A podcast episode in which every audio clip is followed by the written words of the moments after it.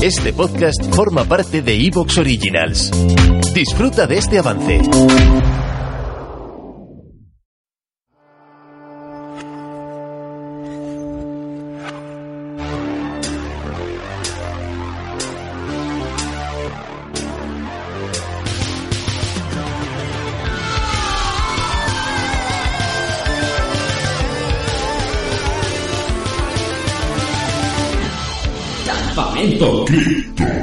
Yo soy Joselito, el de la voz de oro.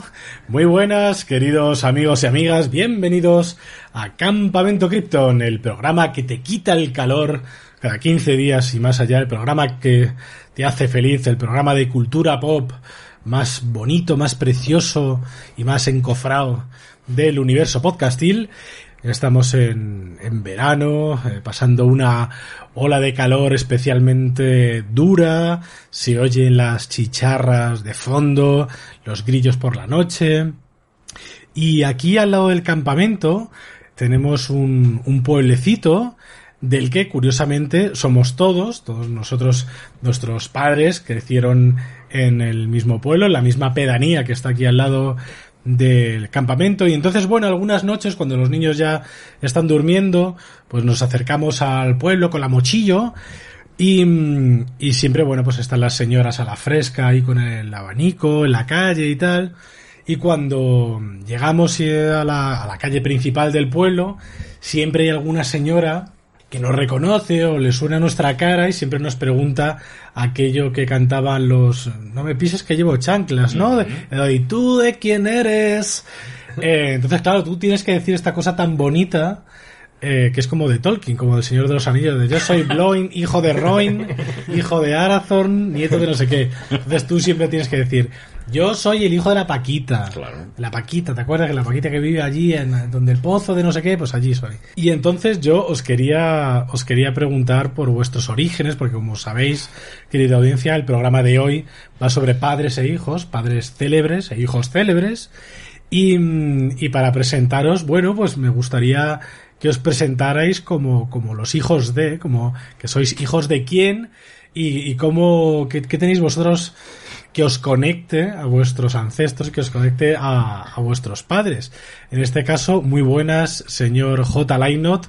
¿Usted qué ha heredado? ¿Cómo sé yo que es hijo usted de quién es? Pues yo creo que he heredado el amor por, por el cómic y por el dibujo, porque mi padre estudió un curso por correspondencia de dibujo y tenía hasta hace muy poco la costumbre de ponerse a dibujar al natural lo que veía en la televisión. Siempre le ha gustado el dibujo y bueno, pues de vez en cuando pues se iba a la cuesta de Moyano en Madrid y los cómics que encontraba por ahí pues me los traía y tenía la buena costumbre de cuando nos íbamos de viaje, siempre en las estaciones de tren porque nunca, nunca he conducido, pues me compraba los cómics que había. Qué bonito, qué bonito los kioscos de las estaciones de tren, que es una cosa que ya, bueno, claro, los kioscos están en retroceso y ya no hay, pero yo tengo recuerdos, ¿eh? de, de, además de estaciones de autobús que ya no existen, una en Conde Casal, que tenían allí estos cómics de terror de, de Bruguera, qué maravilla. Señor Armando, usted, bueno, ya sabemos que usted sale de, de una fábrica, pero me imagino que antes que su modelo, que es un 0.2, hubo un 0.1 sí, digamos que, le, que aquí, le precede. De, de mis creadores, de los cuales casi que yo diría que que, he heredado sus trastornos mentales. Eso de cada uno, cada uno tira para un lado. O sea, mi madre es muy de comerse el coco y tal, y siempre ver lo peor que puede pasar es lo primero que, lo primera conclusión a la que llega. Y mi madre, pues bueno, tiene otras manías, tal. En fin, no, no, no, diré tal. Por fortuna, mi hermana sí salió bien. Y bueno, sí que mi padre siempre fue gran coleccionista de, de discos y sobre todo, y de, y de películas. A su manera, él también es bastante cinéfilo.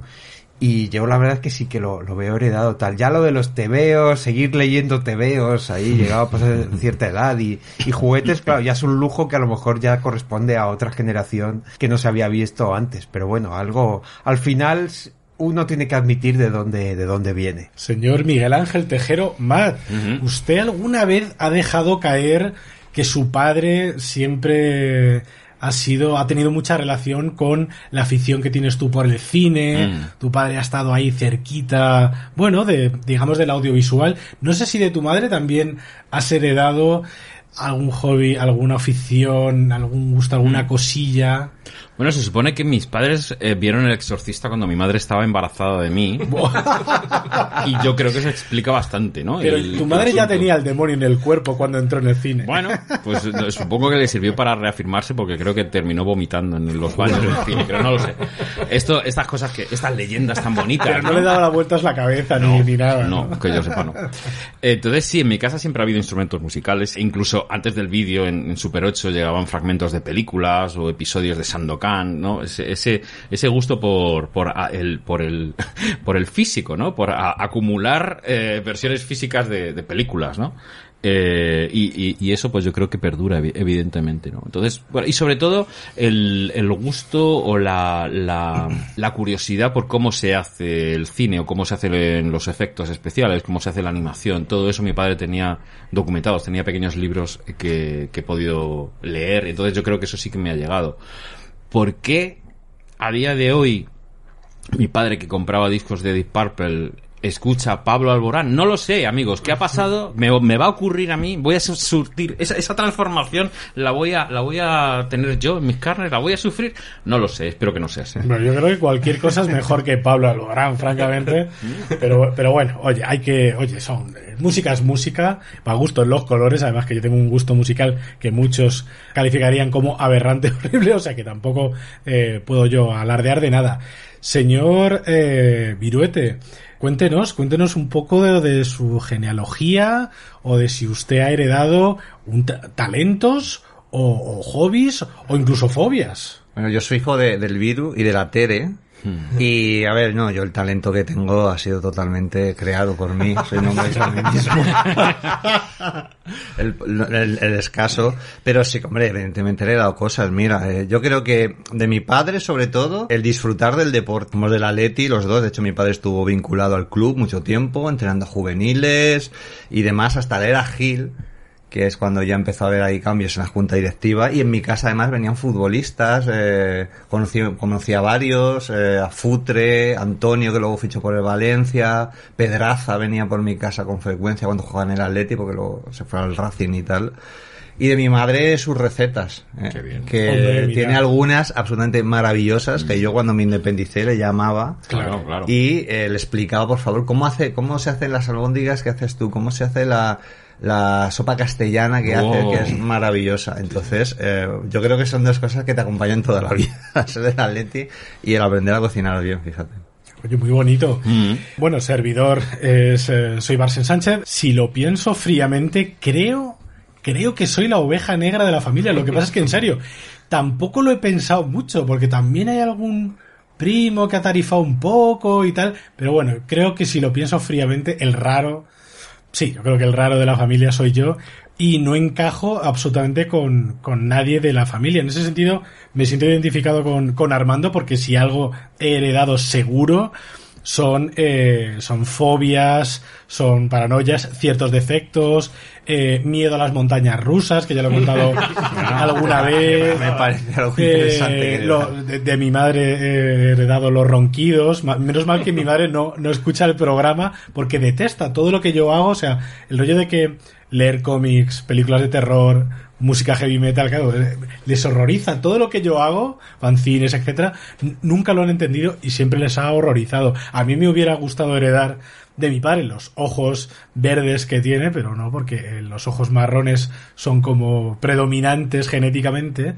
El Te pelazo- dieron la vida que ya está. El- Me parece poco. la vida, la lata, ellos me dan mucho la lata, yo les doy la lata a ellos. Estamos muy mal avenidos, somos la típica familia española que nos tiramos los trastos a la cabeza, pero eso sí, eh, que es verdad que heredé el pelazo de mi madre, un pelo negro, recio, como cerdas de, de cepillo, que bueno, si, si de algo puedo estar contento, es de no haberme quedado calvo. Un saludo a todos los calvos que nos escuchan. Gracias, pero vamos, gracias.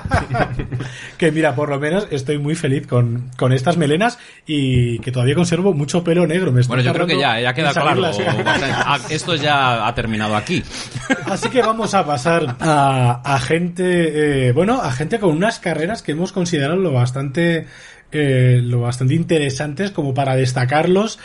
Y, y vamos a ver si, eh, pese a ser hijos de, hijos de una celebridad, han quedado ensombrecidos por la fama de los padres o han conseguido destacar lo suficiente por méritos propios como para que eh, tengan una, una, carrera y una fama, digamos, eh, independiente, individual, intransferible. El hecho de que no hayamos hecho un chiste todavía con vamos a hablar de hijos de me, hace, me, parece irónico. ¿Por qué era tan fácil? Aunque es que nosotros, mira, nuestra audiencia sabe que nosotros nunca, nunca, nunca vamos a lo fácil. Así que nada, ¿quién quiere empezar? ¿Quién tiene un personaje interesante? ¿Y, mm, ¿quién, quién va a empezar? Viru, ¿vas a, empezar tú? Ante todo hay que comentar que, que históricamente eh, el transferir profesiones entre padres e hijos pues es lo más normal. Eso que ahora llaman la movilidad social es un concepto bastante moderno, ¿no? Eh, y que ha costado siglos adquirir, ¿no? La posibilidad de que alguien de una clase baja eh, suba y pueda dedicarse a, otro tipo de, de, labores relacionadas con las labores manuales y demás, porque pues durante siglos eh, los nobles tenían hijos nobles, se dedicaban a sus cosas de nobles, los hijos de reyes podíamos estar cualquiera, porque sus padres fueron también reyes y nobles, y claro, eh, históricamente lo que sí se puede dar en menos casos es, por ejemplo, hijos de, artist eh, hijos de artistas. Que, eh... ¿Te está gustando lo que escuchas? Este podcast forma parte de Evox Originals y puedes escucharlo completo y gratis desde la aplicación de Evox. Instálala desde tu store y suscríbete a él para no perderte ningún episodio.